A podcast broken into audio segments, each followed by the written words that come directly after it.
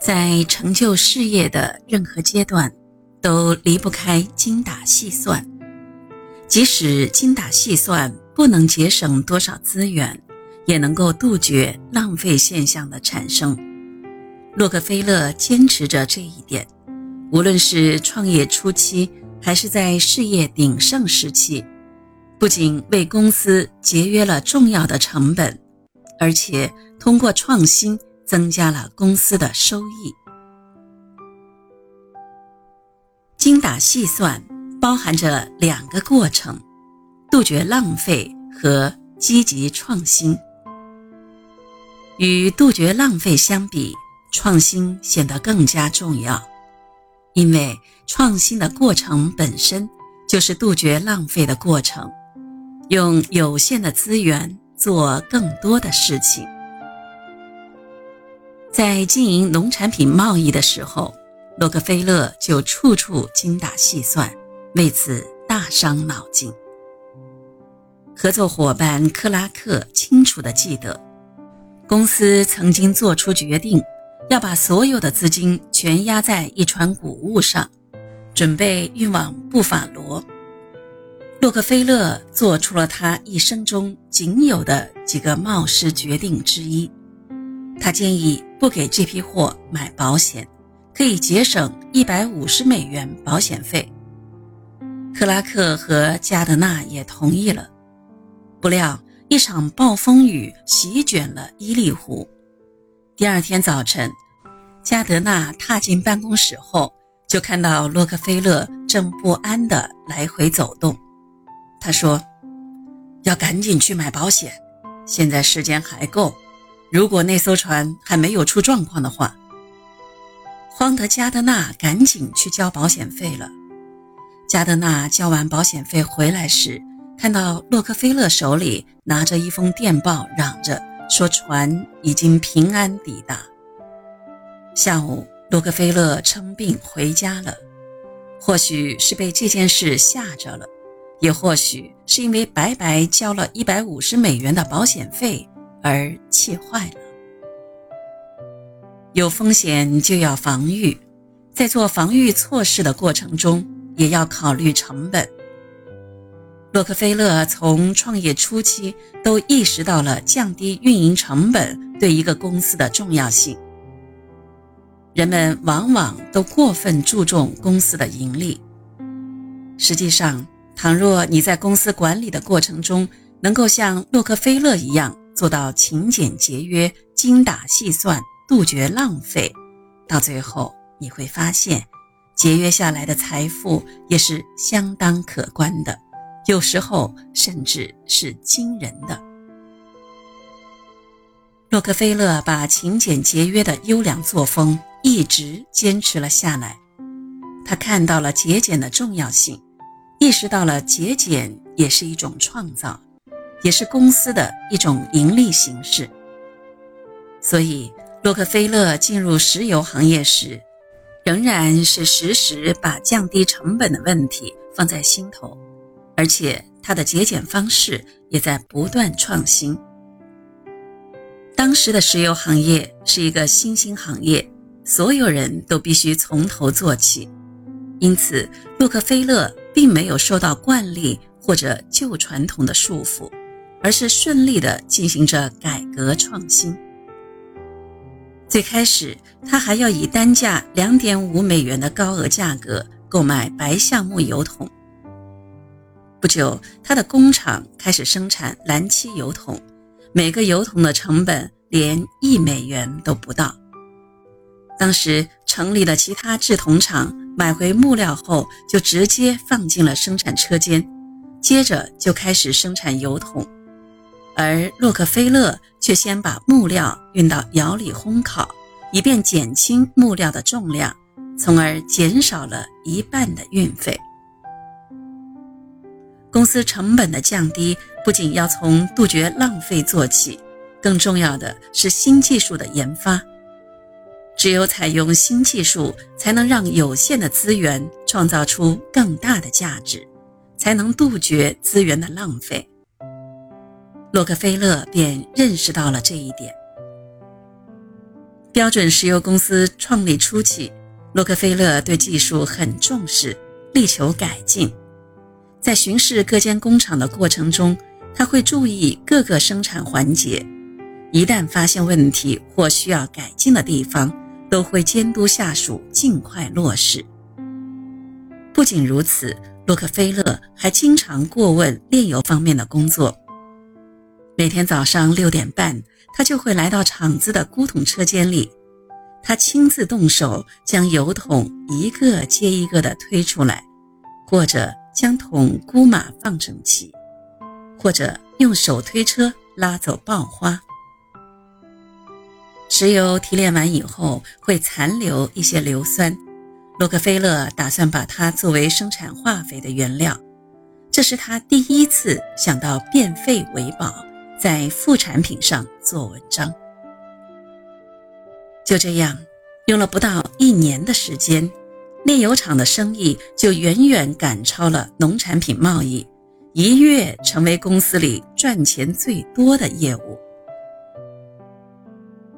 洛克菲勒不仅注重通过新技术的研发来降低公司的运营成本，他还在此基础上加强了公司的管理，让新技术能够得到有效的实施。为此，他会寻觅合适的管理人员，加强工作流程的监督。南北战争结束后。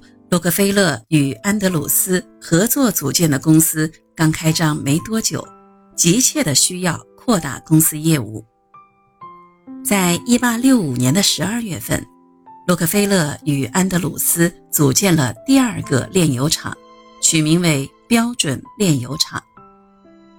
埃克塞尔西奥炼油厂和标准炼油厂的形成，最终在克利夫兰城炼油行业里把洛克菲勒。推到了龙头老大的位置上。在当时的美国，克利夫兰城也是最大的炼油中心地区之一。洛克菲勒的这两家炼油厂表面上非常简陋，厂子散落在半山腰上。洛克菲勒经常来回溜达，什么地方都可以看见他的身影。越是细小的环节，洛克菲勒越是要求严格。他看到员工清扫无人管辖的角落时，就会赞许地微笑着说：“做得不错，就得这样，眼里要一直有活儿做。”1874 年，他找来安布罗斯·麦格雷戈，让他担任厂子的工头，对于技术方面。洛克菲勒给予了他充分的信任。洛克菲勒认为，对于任何一家工厂来说，改进都是永无止境的。为此，在他的督导下，标准石油公司内部形成了一种追求完善的良好氛围。洛克菲勒的节俭方式是相当灵活的，体现在企业的每一个细小的环节上。他从小事做起，以身作则，树立公司勤俭节约的优良作风，让每一个岗位的员工都养成节约的好习惯，不浪费一滴油、一分钱。洛克菲勒认为，公司的规模越大，需要注意的细节问题也就会越多。在一个小细节上，哪怕只能节约一美分。而对于整个公司的所有环节来说，一共节省下来的钱也是可观的一笔资金。十九世纪八十年代初，洛克菲勒视察了纽约的一家下属工厂。当时他仔细观察了油桶封口的过程，询问旁边的一位专家说：“封一个口要用多少滴焊料？”专家回答说。要用四十滴，试过三十八滴没？没有的话，不妨试一试。我要得到结果。经过试验，有一小部分油桶会漏油。接着又试验了三十九滴，试验成功。此后，三十九滴焊料就成了公司里的新标准。洛克菲勒退休之后提到这件事时，还会得意地笑着说：“一个风口就节约了这么一小滴汗料，一年下来就节约了两千五百美元。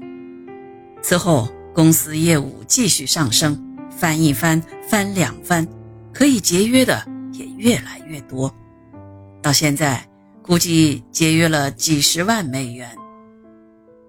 除此之外，实施缩短木条长度、减细铁箍宽度等措施，都能节约用在油桶上的成本。在节约上，还要有一双善于发现浪费现象的眼睛。洛克菲勒在公司管理中，通过细节能够看到被众人忽略的浪费现象，及时予以制止，并在杜绝浪费的过程中。激励员工进行新技术的研发，一举两得，收益颇丰。洛克菲勒不是通过一味的减少投入来节约成本，而是让大家学会正确的花钱，该省的地方必须省，不该省的地方宁愿多花钱。比如，他要求工厂设施必须修建得坚固牢靠。虽然会投入较高的初始成本，但可以减少维修费用。工厂设施一次性修好，可以保证多年的安全生产。倘若为了一时的利益，在建工厂的时候偷工减料，那么以后要进行不断的维修，就会付出很多的维修费用。此外，在进行设施设备维修时，正常的生产就会要受到影响。这样就是双重的浪费。善于精打细算的洛克菲勒是绝对不会做这种蠢事的。洛克菲勒在原油提炼的过程中注重节俭，他还把心思花在了石油副产品的开发上。对提炼石油时产生的残渣，洛克菲勒没有扔掉，而是将其充分的利用起来。最初，标准石油公司主要生产煤油和石脑油。自1874年开始，标准石油公司的各种石油副产品纷纷推出，比如石蜡、沥青、润滑油、蜡烛、油漆、染料等等。到了1880年兼并新泽西州的切兹部落制造公司后，凡士林也开始大规模的。对外销售。身为企业管理者，个人行事作风往往能够带来上行下效的结果。身体力行的精打细算，在杜绝浪费的同时，能够促进公司上下形成一种抓住细节、为节约成本而争相创新的氛围。有了这种氛围，即使不去宣传杜绝浪费。也可避免浪费现象的发生。